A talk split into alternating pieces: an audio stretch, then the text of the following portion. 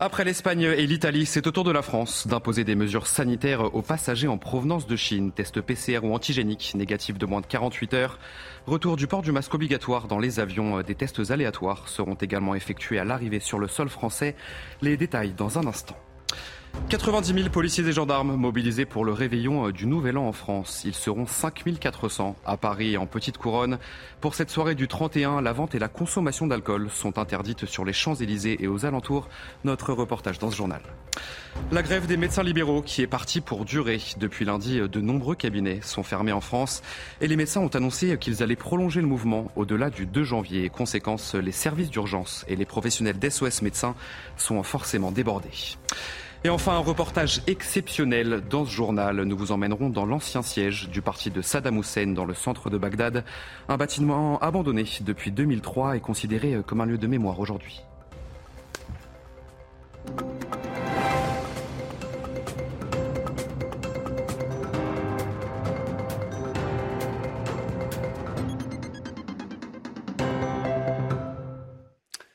Bonsoir à tous, très heureux de vous retrouver. Soyez les bienvenus dans l'édition de la nuit. Face à la situation sanitaire qui se dégrade en Chine, le gouvernement a donc décidé de mettre en place des mesures. Parmi elles, le retour du port du masque obligatoire dans les avions en provenance de Chine ou encore euh, la présentation d'un test PCR ou antigénique de moins de 48 heures. La France rejoint l'Italie et l'Espagne parmi les pays européens qui ont donc euh, imposé des restrictions. On voit tout ça avec Mathieu c'est depuis l'aéroport Paris-Charles de Gaulle que les voyageurs en provenance de Chine arrivent en France. Bientôt, tous les passagers venant de Chine devront présenter avant l'embarquement un test PCR ou antigénique négatif de moins de 48 heures. Le port du masque, lui, sera obligatoire lors de ces vols dès le 1er janvier. Un dispositif qui arrive trop tard, selon le professeur Yves Buisson. C'est tellement tardif que c'est inutile. Ça fait plus de trois semaines que les que les contraintes ont été levées en Chine, que la politique zéro Covid a été abandonnée et que l'épidémie flambe. Troisième mesure du gouvernement, des tests aléatoires seront effectués à l'arrivée sur le sol français. L'objectif, séquencer systématiquement le virus pour identifier de possibles variants. Ce risque est élevé la taille de, cette épidémie qui, euh, frappe la Chine actuellement est, énorme. On a des, millions de nouveaux cas tous les jours. Donc on est dans des conditions les plus favorables pour qu'émergent des variants. À nouveau, le gouvernement recommande aux Français qui envisagent de se rendre en Chine de reporter si possible leur vol et de disposer d'un schéma vaccinal complet. Et allez, plus qu'un tout petit jour avant euh, la nouvelle année et pour éviter tout type de débordement lors de la soirée du réveillon, un dispositif de sécurité a été mis en place. 90 000 policiers seront mobilisés en France, dont 5 400 euh, à Paris et en petite couronne. L'objectif est bien sûr euh, d'éviter tout type de débordement. Léo Marcheguet avec Loubna Daoudi, regardez. Pour que les Champs-Élysées restent la plus belle avenue du monde en ce réveillon du Nouvel An, le préfet de police de Paris a déployé un important dispositif de sécurité. Au total, 5400 policiers et gendarmes seront mobilisés à Paris et en Petite Couronne. Depuis ce vendredi jusqu'au 2 janvier, il est interdit de vendre et consommer de l'alcool dans le périmètre autour des Champs-Élysées. Pour les automobilistes, le stationnement et la circulation seront interdits dans le secteur de l'Arc de Triomphe jusqu'à la place de la Concorde. Un préfiltrage et des fouilles du public seront également mis en place au niveau des portes d'accès du périmètre de protection. Outre ce dispositif de sécurité, la préfecture de police de Paris recommande au public d'anticiper et de planifier tout déplacement. En effet, à partir de 17h ce samedi, plusieurs stations de RER e et de métro seront fermées. D'après la mairie de Paris, plus de 50 000 personnes sont attendues sur les Champs-Élysées.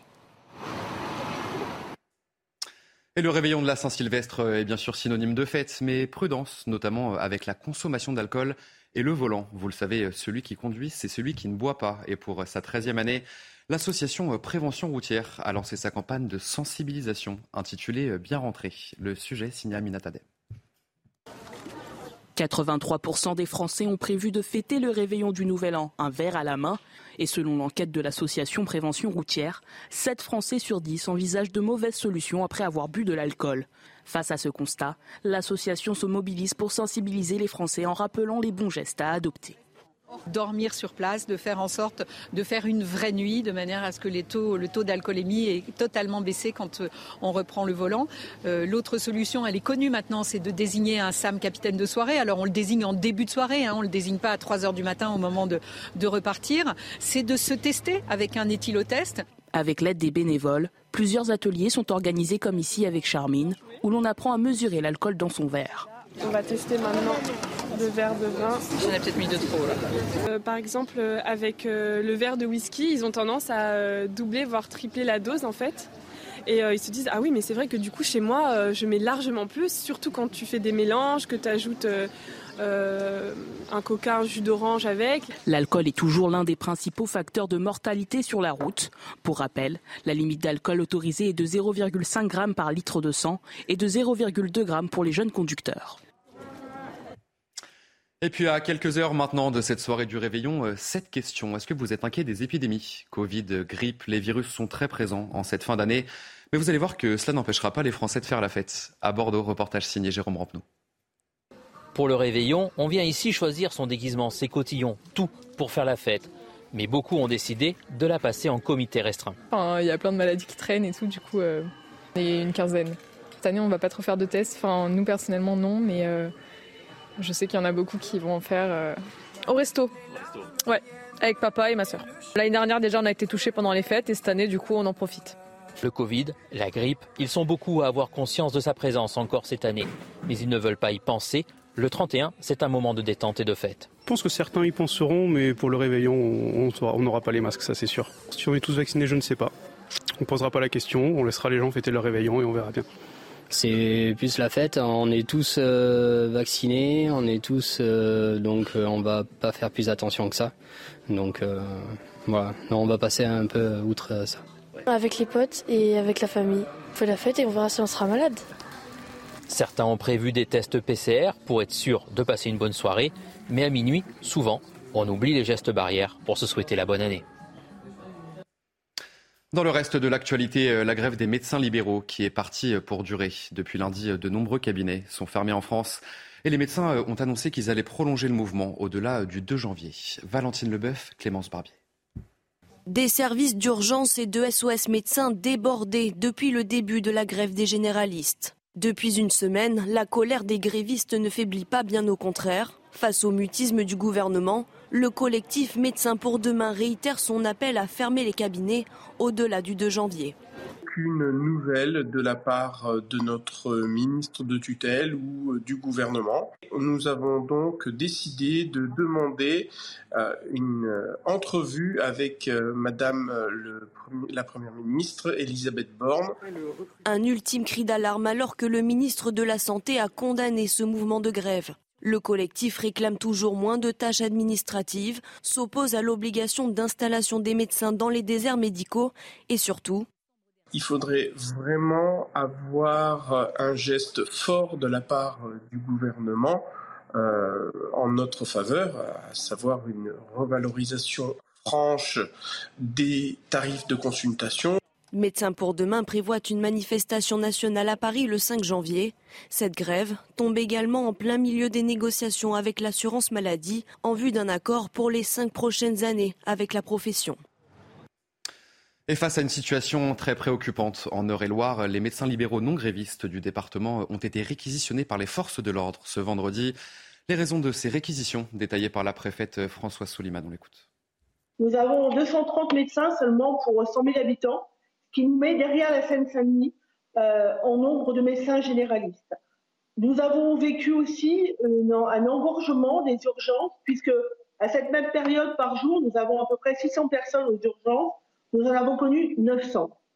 Et à ça, nous, nous sommes rendus compte qu'il y avait à peu près 250 consultations par jour qui n'étaient plus faites par les libéraux.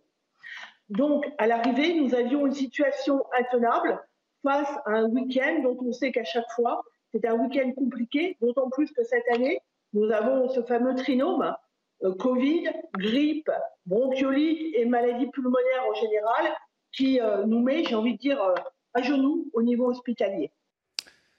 Une grève des médecins généralistes qui intervient en pleine triple épidémie. Les hôpitaux, vous le savez, sont sous tension. Illustration au CHU de Strasbourg qui enregistre 220 passages par jour Un chiffre en augmentation de 6% par rapport à 2021. Le sujet signé Sandra Tchombo.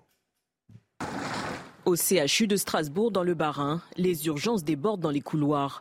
On ressent à la fois les crises épidémiques, les vacances et le mouvement social de la médecine libérale. Allongé sur son brancard, cet homme prend son mal en patience depuis plusieurs heures. C'est long. C'est long et enfin le temps il est il passe pas quoi. Le temps passe pas. Après, j'ai aussi une petite fille qui m'attend à la maison. Cette tension pèse également sur le quotidien des soignants.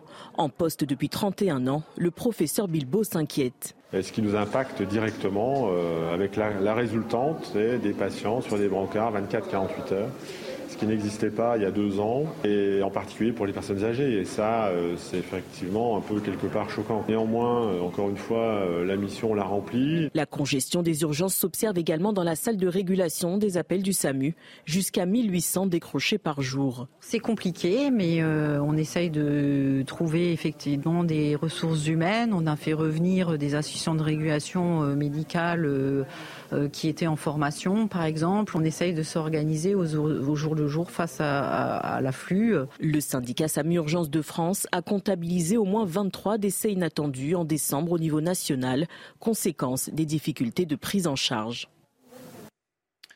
La crise énergétique, principale préoccupation des Français, que ce soit pour les particuliers ou les professionnels, malgré un plan d'aide annoncé par l'État de 12 milliards pour les entreprises, eh bien pour les boulangers, cette aide ne suffira pas. Ils appellent donc à une manifestation le 23 janvier prochain.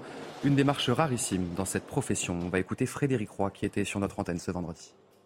Vous savez, j'ai jamais manifesté de ma vie, ni mes confrères qui sont cofondateurs du collectif. On n'a jamais manifesté, on a toujours tout payé en, courbant les chines. Aujourd'hui, on se retrouve à organiser une manifestation de niveau national pardon, à Paris. Euh, on l'organise du mieux qu'on peut. Va y avoir du monde, ça c'est une certitude à l'heure qu'il est. Mais ce n'est pas une fin en soi, une manifestation. C'est que derrière, va falloir départementaliser et mener des actions ciblées.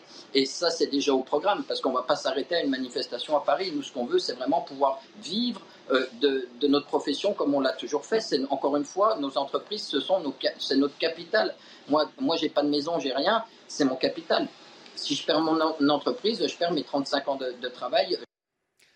Et puis du nouveau euh, pour la répression des fraudes. Désormais, euh, elle pourra nommer publiquement des entreprises qui ne respectent pas la loi. Objectif, eh bien, renforcer euh, son action de prévention et d'information. Une annonce d'Olivier Grégoire, ministre délégué chargé des PME, du commerce, de l'artisanat et du tourisme. En Italie, le gouvernement de Giorgia Meloni a décidé de durcir ses règles pour le sauvetage en mer des migrants. Des nouvelles mesures plus strictes des ONG ont été euh, décrétés à l'occasion du Conseil des ministres, allant, euh, vous allez le voir, de la simple amende à la saisie des navires de sauvetage. Maureen Vidal. Pour Giorgia Meloni, les organisations non gouvernementales doivent respecter le droit international. Pour ce faire, dans le nouveau décret décidé par son gouvernement mercredi, les organisations non gouvernementales ont de nouvelles règles à honorer. Dorénavant, les navires des ONG devront demander un port de débarquement et s'y diriger immédiatement, plutôt que de secourir les bateaux en mer. Vu que les missions de sauvetage en Méditerranée durent plusieurs jours, le nouveau décret impose à l'équipage d'informer les migrants qu'une demande de protection internationale est possible dans tous les pays de l'Union européenne, pas que dans les pays d'embarquement, si ces règles ne sont pas respectées, les capitaines encourent jusqu'à 50 000 euros d'amende, voire même l'immobilisation du navire si les règles sont enfreintes plusieurs fois. Enfin, une autre mesure drastique, les ONG ne pourront sauver plus qu'un bateau de migrants, interdiction de sauvetage multiple.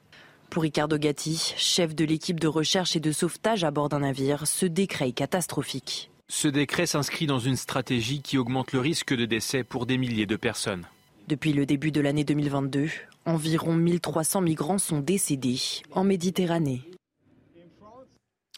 Cela fait 16 ans jour pour jour que Saddam Hussein euh, a été exécuté. Il avait été condamné à mort en 2006. Notre reporter Antoine Estève a pu visiter l'ancien siège du parti de Saddam Hussein dans le centre de Bagdad. Depuis sa mort, ce bâtiment est abandonné et considéré comme un lieu de mémoire. Regardez. L'immense palais de pierre ocre était le siège du parti Baas, le parti de Saddam Hussein. L'une de ces deux ailes est entièrement rénovée, elle abrite une partie du commandement des opérations de l'armée irakienne. De l'autre côté, le bâtiment est resté exactement dans le même état qu'après la guerre de 2003. Nous marchons dans le noir, il n'y a pas d'électricité, les bombes, les éclats d'obus, la poussière partout Nous sommes parmi les premiers depuis des années à pénétrer dans ces couloirs sombres. Et nous découvrons le bureau de Saddam Hussein. Quelques papiers par terre, des versets du Coran sculptés dans le marbre blanc des murs, une étrange impression que les combats de 2003 viennent de cesser il y a quelques instants. Les pièces voisines ont été pillées. Le palais va encore connaître quatre phases de rénovation. Il accueillera de nombreux services des armées locales. Dans le bâtiment voisin, la coalition internationale mène sa mission d'assistance aux Irakiens dans leur combat contre les groupes terroristes. En ce moment à Bagdad, on s'assure surtout de l'entière et durable défaite de l'État islamique. Ça veut dire qu'ils ne doivent avoir aucune chance de revenir ou encore de mener des opérations contre leur pays d'origine. Bagdad vit toujours sous la menace d'attaques de groupes armés, comme à l'époque de l'ancien palais du parti basse de Saddam Hussein. On vit sous protection permanente ici, derrière des murs de béton.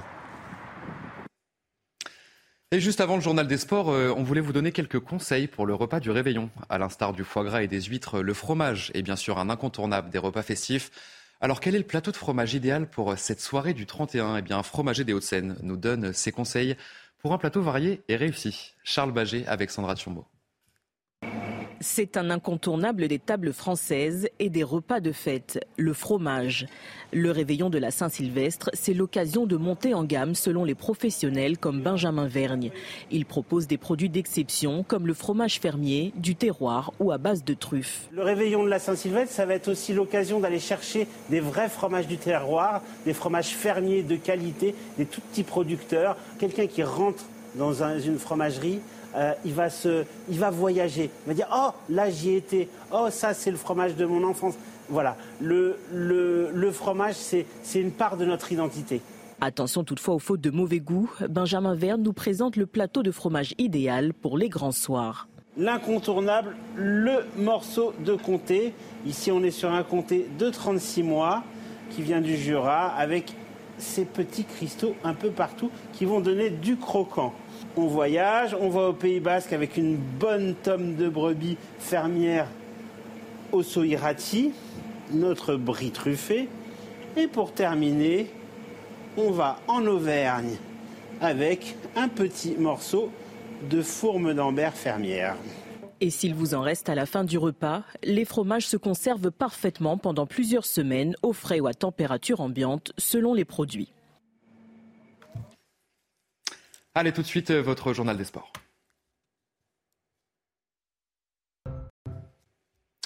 Et on commence ce journal des sports euh, avec ce transfert. Cristiano Ronaldo s'est engagé avec le club saoudien euh, d'Al Nasser. La star portugaise a signé un contrat pour deux ans et demi jusqu'en juin 2025 et un salaire record de 200 millions d'euros. À 37 ans, il n'avait plus de club depuis la résiliation de son contrat avec Manchester United. C'était à la fin du mois de novembre. L'arrivée de CR7 dans le club saoudien est prévue la semaine prochaine. Et on va revenir dans le journal des sports sur la carrière du roi Pelé, décédé jeudi à l'âge de 82 ans. Edson Arantes do Nascimento, de son vrai nom, s'est éteint à Sao Paulo des suites d'un cancer du côlon. Pelé, c'est 1363 matchs joués, 1280 buts inscrits et surtout trois Coupes du Monde remportées. Une veillée funèbre aura lieu lundi et mardi. Auront lieu les funérailles à Santos au Brésil. Retour sur les moments forts qui ont marqué sa vie avec euh, Kylian Salé. Regardez. C'était sa compétition, son trophée. La Coupe du Monde, Pelé la découvre en Suède en 1958. À tout juste 17 ans, le gamin de Santos éclabousse le tournoi de son talent. Six buts, dont un doublé en finale contre le pays hôte. Ce jour-là, Edson Arantes do Nascimento devient le plus jeune champion du monde de l'histoire et fait découvrir le Brésil au reste du globe. O que traz mais na mente da gente desse reencontro é que a gente continua viva a proteção pelo nosso Brasil, porque o Brasil começou aqui, né? Essa Copa do Mundo 58 ninguém conhecia o Brasil, até o nome da, da, da, da bandeira estava errado, que o Zagallo que pediu para trocar na época. Quatre ans plus tard au Chili, le monde entier cette fois attend la star. Malheureusement, il sera vite déçu, blessé à l'aine face à la Tchécoslovaquie. Le meilleur joueur du monde regarde son alter ego, Garincha, remporter le trophée à lui tout seul ou presque. De ce mondial, Pelé ne gardera que la ligne sur le palmarès et une revanche à prendre. Elle aura lieu au Mexique en 1970, la plus belle Coupe du Monde de l'histoire, selon les spécialistes.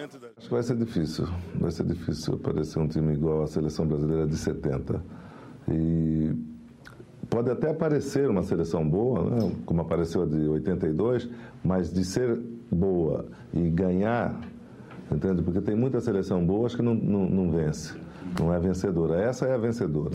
Essa passou praticamente toda a eliminatória, toda, uns três anos sem perder. Foi campeã do mundo invicta. Então, acho que dificilmente vai, vai ser. En finale, face à l'Italie, Pelé livre peut-être son plus grand match en équipe du Brésil. Buteur, puis passeur décisif pour Jairzinho et Carlos Alberto.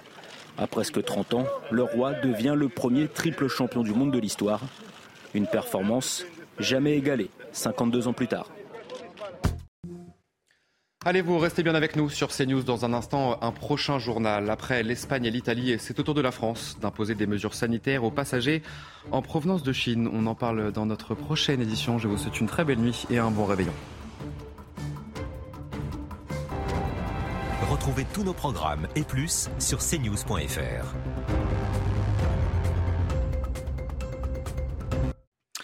Après l'Espagne et l'Italie, c'est au tour de la France d'imposer des mesures sanitaires aux passagers en provenance de Chine. Test PCR ou antigénique négatif de moins de 48 heures. Retour du port du masque obligatoire dans les avions. Des tests aléatoires seront également effectués à l'arrivée sur le sol français. Les détails dans un instant. 90 000 policiers et gendarmes mobilisés pour le réveillon du Nouvel An en France. Ils seront 5 400 à Paris en Petite Couronne. Pour cette soirée du 31, la vente et la consommation d'alcool sont interdites sur les Champs-Élysées et aux alentours. Notre reportage dans ce journal. La grève des médecins libéraux qui est partie pour durer. Depuis lundi, de nombreux cabinets sont fermés en France et les médecins ont annoncé qu'ils allaient prolonger le mouvement au-delà du 2 janvier. Conséquence, les services d'urgence et les professionnels d'SOS médecins sont forcément débordés. Et enfin, un reportage exceptionnel dans ce journal. Nous vous emmènerons dans l'ancien siège du parti de Saddam Hussein dans le centre de Bagdad. Un bâtiment abandonné depuis 2003 et considéré comme un lieu de mémoire aujourd'hui.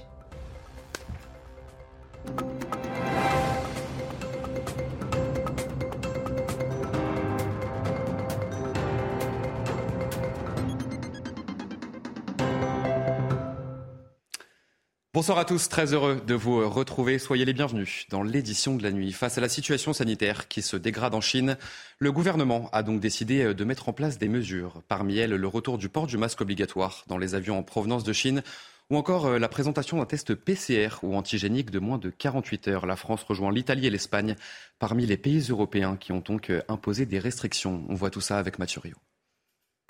C'est depuis l'aéroport Paris-Charles de Gaulle que les voyageurs en provenance de Chine arrivent en France. Bientôt, tous les passagers venant de Chine devront présenter avant l'embarquement un test PCR ou antigénique négatif de moins de 48 heures. Le port du masque, lui, sera obligatoire lors de ces vols dès le 1er janvier. Un dispositif qui arrive trop tard, selon le professeur Yves Buisson. C'est tellement tardif que c'est inutile. Ça fait plus de trois semaines que les, que les contraintes ont été levées en Chine, que la politique zéro Covid a été abandonnée et que l'épidémie flambe. Troisième mesure du gouvernement, des tests aléatoires seront effectués à l'arrivée sur le sol français. L'objectif, séquencer systématiquement le virus pour identifier de possibles variants. Ce risque est élevé. La taille de, cette épidémie qui, qui, frappe la Chine actuellement est, est énorme. On a des, des, millions de nouveaux cas tous les jours. Donc on est dans des conditions les plus favorables pour qu'émergent des variants. À nouveau, le gouvernement recommande aux Français qui envisagent de se rendre en Chine de reporter si possible leur vol et de disposer d'un schéma vaccinal complet. Et allez, plus qu'un tout petit jour avant la nouvelle année et pour éviter tout type de débordement lors de la soirée du réveillon, un dispositif de sécurité a été mis en place. 90 000 policiers seront mobilisés en France, dont 5 400 à Paris et en Petite Couronne. L'objectif est bien sûr d'éviter tout type de débordement. Léo Marcheguet avec Loubna Daoudi, regardez. Pour que les Champs-Élysées restent la plus belle avenue du monde en ce réveillon du Nouvel An, le préfet de police de Paris a déployé un important dispositif de sécurité. Au total, 5400 policiers et gendarmes seront mobilisés à Paris et en Petite Couronne. Depuis ce vendredi jusqu'au 2 janvier, il est interdit de vendre et consommer de l'alcool dans le périmètre autour des Champs-Élysées. Pour les automobilistes, le stationnement et la circulation seront interdits dans le secteur de l'Arc de Triomphe jusqu'à la place de la Concorde. Un préfiltrage et des fouilles du public seront également mis en place au niveau des portes d'accès du périmètre de protection. Outre ce dispositif de sécurité, la préfecture de police de Paris recommande au public d'anticiper et de planifier tout déplacement. En effet, à partir de 17h ce samedi, plusieurs stations de RER e et de métro seront fermées. D'après la mairie de Paris, plus de 50 000 personnes sont attendues sur les Champs-Élysées. Et le réveillon de la Saint-Sylvestre est bien sûr synonyme de fête, mais prudence, notamment avec la consommation d'alcool et le volant. Vous le savez, celui qui conduit, c'est celui qui ne boit pas. Et pour sa 13e année, l'association Prévention routière a lancé sa campagne de sensibilisation intitulée Bien rentré. Le sujet signé Amina 83% des Français ont prévu de fêter le réveillon du Nouvel An, un verre à la main. Et selon l'enquête de l'association Prévention routière, 7 Français sur 10 envisagent de mauvaises solutions après avoir bu de l'alcool. Face à ce constat, l'association se mobilise pour sensibiliser les Français en rappelant les bons gestes à adopter dormir sur place, de faire en sorte de faire une vraie nuit, de manière à ce que les taux, le taux d'alcoolémie est totalement baissé quand euh, on reprend le volant. Euh, l'autre solution, elle est connue maintenant, c'est de désigner un SAM capitaine de soirée. Alors on le désigne en début de soirée, hein, on le désigne pas à 3 heures du matin au moment de, de repartir. C'est de se tester avec un éthylotest. Avec l'aide des bénévoles, plusieurs ateliers sont organisés comme ici avec Charmine, où l'on apprend à mesurer l'alcool dans son verre. On va tester maintenant le verre de vin. J'en ai peut-être mis deux trop. Euh, par exemple, euh, avec euh, le verre de whisky, ils ont tendance à doubler, voire tripler la dose en fait. Et ils se disent, ah oui, mais c'est vrai que du coup, chez moi, je mets largement plus, surtout quand tu fais des mélanges, que tu ajoutes un coca, un jus d'orange avec. L'alcool est toujours l'un des principaux facteurs de mortalité sur la route. Pour rappel, la limite d'alcool autorisée est de 0,5 g par litre de sang et de 0,2 g pour les jeunes conducteurs. Et puis à quelques heures maintenant de cette soirée du réveillon, euh, cette question. Est-ce que vous êtes inquiet des épidémies? Covid, grippe, les virus sont très présents en cette fin d'année. Mais vous allez voir que cela n'empêchera pas les Français de faire la fête. À Bordeaux, reportage signé Jérôme Rampenou. Pour le réveillon, on vient ici choisir son déguisement, ses cotillons, tout pour faire la fête. Mais beaucoup ont décidé de la passer en comité restreint. Il y a plein de maladies qui traînent et tout, du coup, euh, on est une quinzaine. Cette année, on va pas trop faire de tests. Enfin, nous personnellement, non, mais euh, je sais qu'il y en a beaucoup qui vont en faire euh, au resto. Ouais, avec papa et ma soeur. L'année dernière déjà on a été touchés pendant les fêtes et cette année du coup on en profite. Le Covid, la grippe, ils sont beaucoup à avoir conscience de sa présence encore cette année. Mais ils ne veulent pas y penser. Le 31, c'est un moment de détente et de fête. Je pense que certains y penseront, mais pour le réveillon, on n'aura pas les masques, ça c'est sûr. Si on est tous vaccinés, je ne sais pas. On ne posera pas la question, on laissera les gens fêter leur réveillon et on verra bien. C'est plus la fête. On est tous euh, vaccinés, on est tous euh, donc euh, on va pas faire plus attention que ça. Donc voilà, on va passer un peu outre ça. Avec les potes et avec la famille. On fait la fête et on verra si on sera malade. Certains ont prévu des tests PCR pour être sûr de passer une bonne soirée, mais à minuit, souvent, on oublie les gestes barrières pour se souhaiter la bonne année. Dans le reste de l'actualité, euh, la grève des médecins libéraux qui est partie euh, pour durer. Depuis lundi, euh, de nombreux cabinets sont fermés en France et les médecins ont annoncé qu'ils allaient prolonger le mouvement au-delà du 2 janvier. Valentine Leboeuf, Clémence Barbier. Des services d'urgence et de SOS médecins débordés depuis le début de la grève des généralistes. Depuis une semaine, la colère des grévistes ne faiblit pas, bien au contraire. Face au mutisme du gouvernement, le collectif Médecins pour demain réitère son appel à fermer les cabinets au-delà du 2 janvier. Aucune nouvelle de la part de notre ministre de tutelle ou du gouvernement. Nous avons donc décidé de demander euh, une entrevue avec euh, Madame la Première ministre Elisabeth Borne. Un ultime cri d'alarme alors que le ministre de la Santé a condamné ce mouvement de grève. Le collectif réclame toujours moins de tâches administratives, s'oppose à l'obligation d'installation des médecins dans les déserts médicaux et surtout il faudrait vraiment avoir un geste fort de la part du gouvernement euh, en notre faveur, à savoir une revalorisation franche des tarifs de consultation. Médecins pour demain prévoit une manifestation nationale à Paris le 5 janvier. Cette grève tombe également en plein milieu des négociations avec l'assurance maladie en vue d'un accord pour les cinq prochaines années avec la profession.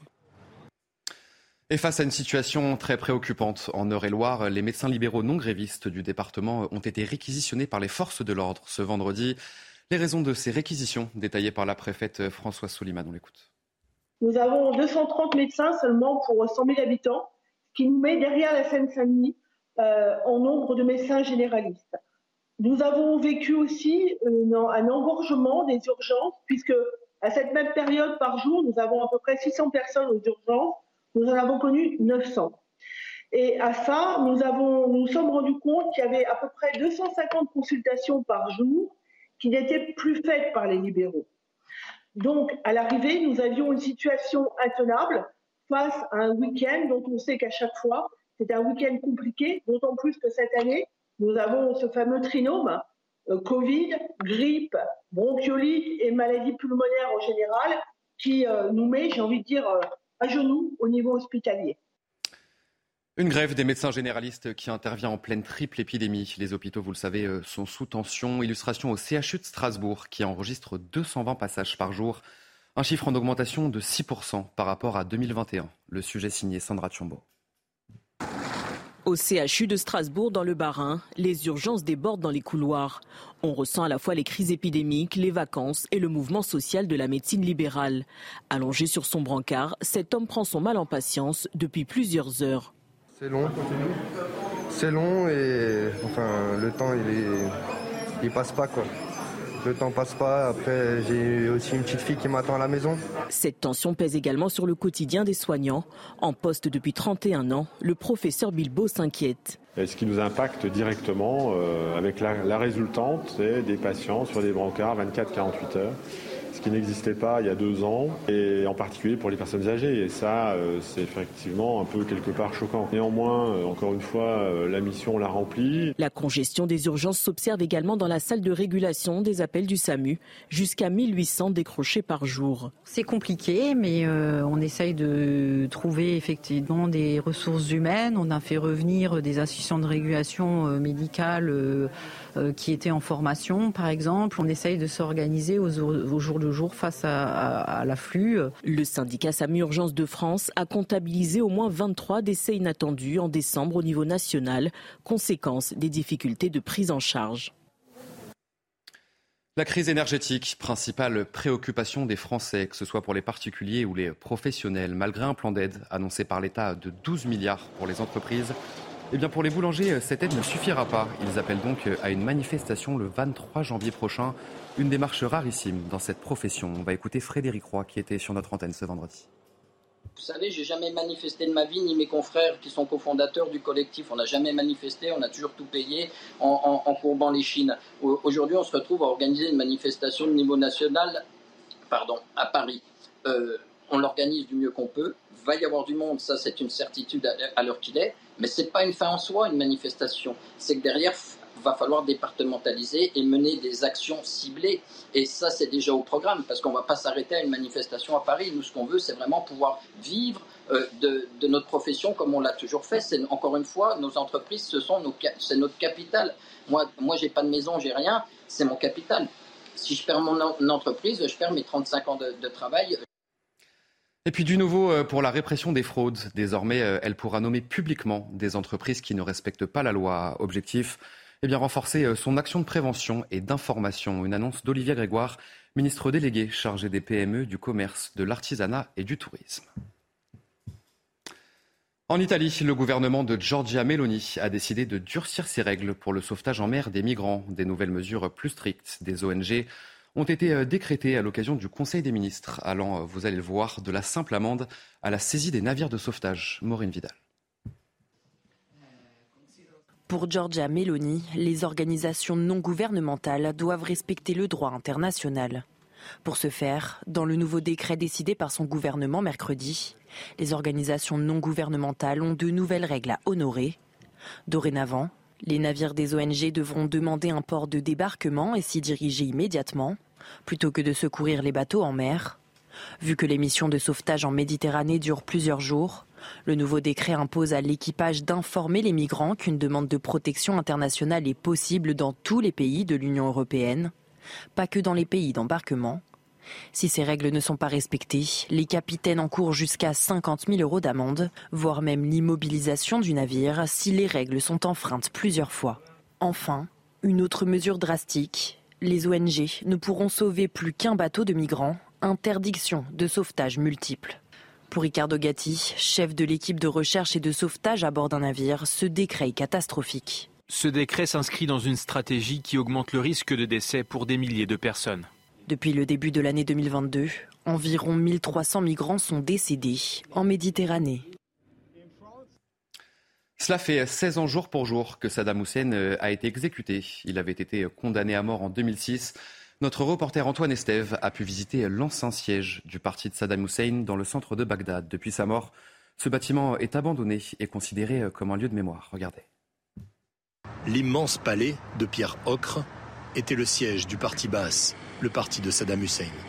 L'une de ces deux ailes est entièrement rénovée. Elle abrite une partie du commandement des opérations de l'armée irakienne. De l'autre côté, le bâtiment est resté exactement dans le même état qu'après la guerre de 2003. Nous marchons dans le noir, il n'y a pas d'électricité, les bombes, les éclats d'obus, la poussière partout. Nous sommes parmi les premiers depuis des années à pénétrer dans ces couloirs sombres. Et nous découvrons le bureau de Saddam Hussein. Quelques papiers par terre, des versets du Coran sculptés dans le marbre blanc des murs, une étrange impression que les combats de 2003 viennent de cesser il y a quelques instants. Les pièces voisines ont été pillées. Le palais va encore connaître quatre phases de rénovation. Il accueillera de nombreux services des armées locales. Dans le bâtiment voisin, la coalition internationale mène sa mission d'assistance aux Irakiens dans leur combat contre les groupes terroristes. En ce moment à Bagdad, on s'assure surtout de l'entière et durable défaite de l'État islamique. Ça veut dire qu'ils ne doivent avoir aucune chance de revenir ou encore de mener des opérations contre leur pays d'origine. Bagdad vit toujours sous la menace d'attaques de groupes armés, comme à l'époque de l'ancien palais du parti basse de Saddam Hussein. On vit sous protection permanente ici, derrière des murs de béton. Et juste avant le journal des sports, euh, on voulait vous donner quelques conseils pour le repas du réveillon. À l'instar du foie gras et des huîtres, le fromage est bien sûr un incontournable des repas festifs. Alors quel est le plateau de fromage idéal pour cette soirée du 31 Eh bien, un fromager des Hauts-de-Seine nous donne ses conseils pour un plateau varié et réussi. Charles Baget avec Sandra Tchombo. C'est un incontournable des tables françaises et des repas de fête, le fromage. Le réveillon de la Saint-Sylvestre, c'est l'occasion de monter en gamme selon les professionnels comme Benjamin Vergne. Il propose des produits d'exception comme le fromage fermier, du terroir ou à base de truffes. Le réveillon de la Saint-Sylvestre, ça va être aussi l'occasion d'aller chercher des vrais fromages du terroir, des fromages fermiers de qualité, des tout petits producteurs. Quelqu'un qui rentre dans une fromagerie, euh, il, va se, il va voyager. Il va dire Oh, là j'y étais. Oh, ça c'est le fromage de mon enfance. Voilà. Le, le, le fromage, c'est une part de notre identité. Attention toutefois aux fautes de mauvais goût. Benjamin Verne nous présente le plateau de fromage idéal pour les grands soirs. L'incontournable, le morceau de comté. Ici, on est sur un comté de 36 mois qui vient du Jura avec ces petits cristaux un peu partout qui vont donner du croquant on voyage, on va au Pays Basque avec une bonne tome de brebis fermière au Soirati, notre brie truffé. Et pour terminer, on va en Auvergne avec un petit morceau de fourme d'ambert fermière. Et s'il vous en reste à la fin du repas, les fromages se conservent parfaitement pendant plusieurs semaines au frais ou à température ambiante selon les produits. Allez tout de suite, euh, votre journal des sports. Et on commence ce journal des sports euh, avec ce transfert. Cristiano Ronaldo s'est engagé avec le club saoudien euh, d'Al Nasser. La star portugaise a signé un contrat pour deux ans et demi jusqu'en juin 2025 et un salaire record de 200 millions d'euros. À 37 ans, il n'avait plus de club depuis la résiliation de son contrat avec Manchester United. C'était à la fin du mois de novembre. L'arrivée de CR7 dans le club saoudien est prévue la semaine prochaine. Et on va revenir dans ce journal des sports euh, sur la carrière du roi Pelé, décédé euh, jeudi à l'âge de 82 ans. Edson Arantes do Nascimento, de son vrai nom, s'est éteint à Sao Paulo des suites d'un cancer du côlon. Pelé, c'est 1363 matchs joués, 1281 buts inscrits et surtout trois Coupes du Monde remportées. Une veillée funèbre aura lieu lundi et mardi. Auront lieu les funérailles à Santos au Brésil. Retour sur les moments forts qui ont marqué sa vie avec euh, Kylian Salé. Regardez. C'était sa compétition, son trophée. La Coupe du Monde, Pelé la découvre en Suède en 1958. À tout juste 17 ans, le gamin de Santos éclabousse le tournoi de son talent.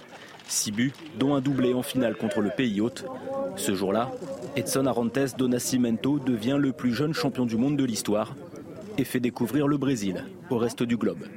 O que traz mais na mente da gente desse reencontro é que a gente continua viva a proteção pelo nosso Brasil, porque o Brasil começou aqui, né? Essa Copa do Mundo 58 ninguém conhecia o Brasil, até o nome da, da, da, da bandeira estava errado, que o Zagallo que pediu para trocar na época. Quatre ans plus tard au Chili, le monde entier cette fois attend la star. Malheureusement, il sera vite déçu. Blessé à l'aine face à la Tchécoslovaquie, le meilleur joueur du monde regarde son alter ego Garincha remporter le trophée à lui tout seul ou presque. De ce mondial, Pelé ne gardera que la ligne sur le palmarès et une revanche à prendre. Elle aura lieu au Mexique en 1970, la plus belle Coupe du Monde de l'histoire, selon les spécialistes. Vai ser difícil, vai ser difícil aparecer um time igual à seleção brasileira de 70. E pode até aparecer uma seleção boa, né, como apareceu a de 82, mas de ser boa e ganhar, entende? Porque tem muita seleção boa que não, não, não vence, não é vencedora. Essa é a vencedora. Essa passou praticamente toda a eliminatória, toda, uns três anos sem perder. Foi campeã do mundo invicta. Então, acho que dificilmente vai, vai ser. En finale, face à l'Italie, Pelé livre peut-être son plus grand match en équipe du Brésil. Buteur, puis passeur décisif pour Jairzinho et Carlos Alberto. À presque 30 ans, le roi devient le premier triple champion du monde de l'histoire. Une performance jamais égalée 52 ans plus tard. Allez, vous restez bien avec nous sur CNews dans un instant, un prochain journal. Après l'Espagne et l'Italie, c'est au tour de la France d'imposer des mesures sanitaires aux passagers en provenance de Chine. On en parle dans notre prochaine édition. Je vous souhaite une très belle nuit et un bon réveillon. Retrouvez tous nos programmes et plus sur cnews.fr.